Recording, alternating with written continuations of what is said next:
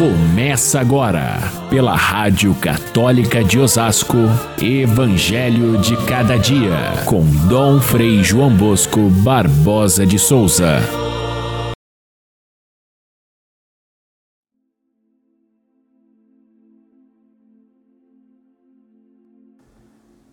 Chegaram a mãe de Jesus e seus irmãos e ficaram do lado de fora e mandaram chamá-lo. E Jesus então respondeu: Quem é minha mãe? Quem são meus irmãos?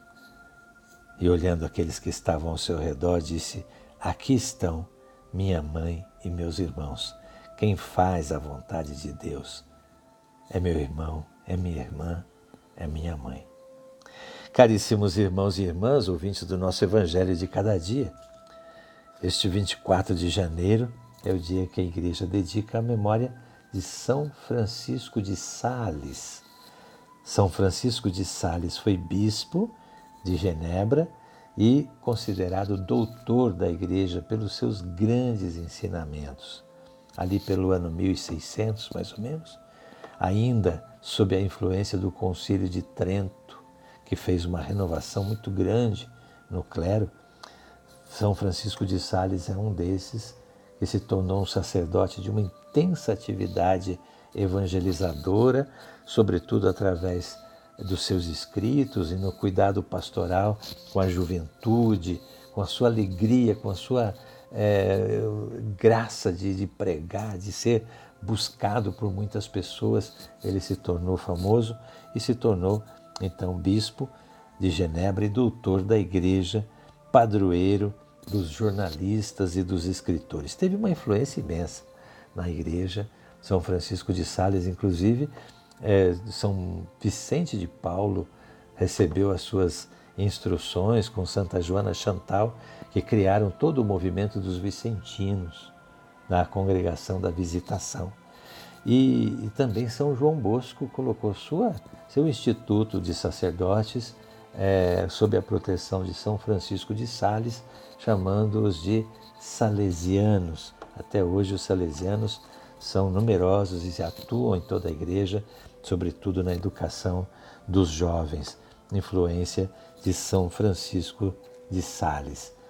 Louvamos a Deus, portanto, por essas pessoas que se destacaram no trabalho da evangelização, como hoje também a igreja nos chama a ser uma igreja em saída, eu tenho certeza que o Vaticano II, assim como o Concílio de Trento, irá produzir grandes santos na igreja. Nós veremos isso no futuro. Vamos ao Evangelho de hoje, que é o último trechinho do capítulo 3 de São Marcos, quando novamente chegam até Jesus os seus parentes, inclusive a sua mãe. E vamos lembrar apenas nós tivemos aquele episódio em que os mestres da lei haviam é, ofendido a Jesus, chamando a, a sua atividade de atividade diabólica, como se ele estivesse agindo por força do demônio. E Jesus então havia respondido a eles de maneira muito taxativa e havia dito que os, o, o, pecado deles era um pecado contra o Espírito Santo, que não tinha perdão. Eu prometi falar novamente a respeito dessa questão do pecado contra o Espírito Santo, porque também isso é um pouco chocante para a gente, achar que existe um pecado que Deus não, não é capaz de perdoar, porque Deus é tão misericordioso, Ele não é perdão puro, perdão por si mesmo, porque então haveria alguma coisa que Deus não perdoa? O pecado contra o Espírito Santo. Será que Deus é tão orgulhoso que existe algum pecado que Ele diz, não, isso eu não vou perdoar. Ele que ensinou através de Jesus a perdoar, perdoar sempre, 70 vezes, sete vezes, perdoar constantemente, viver perdoando. Pois é, o pecado contra o Espírito Santo não tem perdão. E esse pecado é quando alguém fecha o coração para Deus. Aí não tem perdão. O pecado da autossuficiência, alguém que se acha tão orgulhoso de si próprio que nem Deus dá jeito é aquele que não aceita o remédio, por isso ele não se cura, não tem cura. Quando você não só não aceita o remédio para si, mas ainda critica o remédio, diz que o remédio não serve, então a doença se instala. A gente viu acontecer isso com as vacinas, que durante décadas elas foram responsáveis por praticamente erradicar as doenças mais perigosas que nós tínhamos, as doenças infecciosas.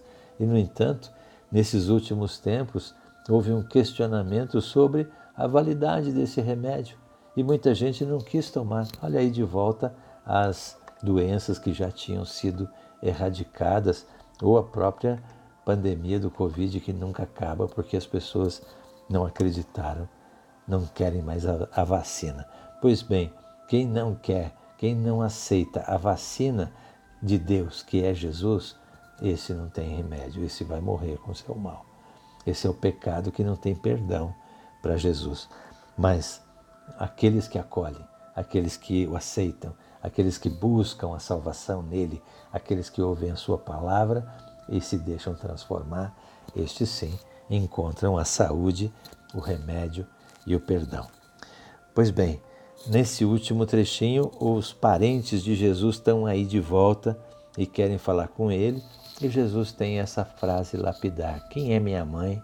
Quem são meus irmãos? Quem é que é a minha família? Vamos primeiro deixar de lado toda essa polêmica de irmãos de Jesus dizendo que Nossa Senhora tinha outros filhos. Isso é mera bobagem, porque na linguagem bíblica, irmãos são os parentes, são os primos, são aqueles da mesma família, são os, os, os, os que são familiares. E esses é que não entenderam Jesus. Muita gente de fora da, do povo judeu acolhia a sua palavra e muita gente que era do próprio povo de Deus, do primeiro chamado do povo judeu, não acolheu. Então, forma-se ao redor de Jesus aquele grupo imenso dos que vêm procurá-lo, dos que aceitam a sua palavra, e formam-se também aqueles grupos que não querem, é, não querem acolher a sua verdade, não querem entender o seu ensinamento. E esses é que são os, os que estão do lado de fora, mesmo que sejam irmãos de raça de Jesus.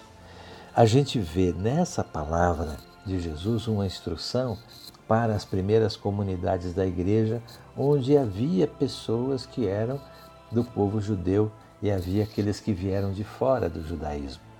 Aqueles que eram judeus se chamavam de irmãos. Nós somos os filhos de Abraão. Nós temos mais direitos com relação a Deus. E aqueles que vinham do paganismo, aqueles que vinham do mundo grego, do mundo romano, se achavam então excluídos desse grupo dos que eram os irmãos de Jesus, assim, do seu povo. E a, aquilo que disse Jesus fica bem claro, há uma transição que o cristianismo faz entre a religião que é daquele povo único, do povo judeu, uma religião ligada a uma etnia, a uma religião que se abre para todos os povos. Os cristãos abrem, principalmente depois da atuação de São Paulo apóstolo, abrem a fé para todos os povos, inclusive para nós. E por isso, quem são os irmãos de Jesus hoje? são aqueles que seguem a sua, o seu ensinamento, são aqueles que fazem parte da igreja, que é de todos os povos.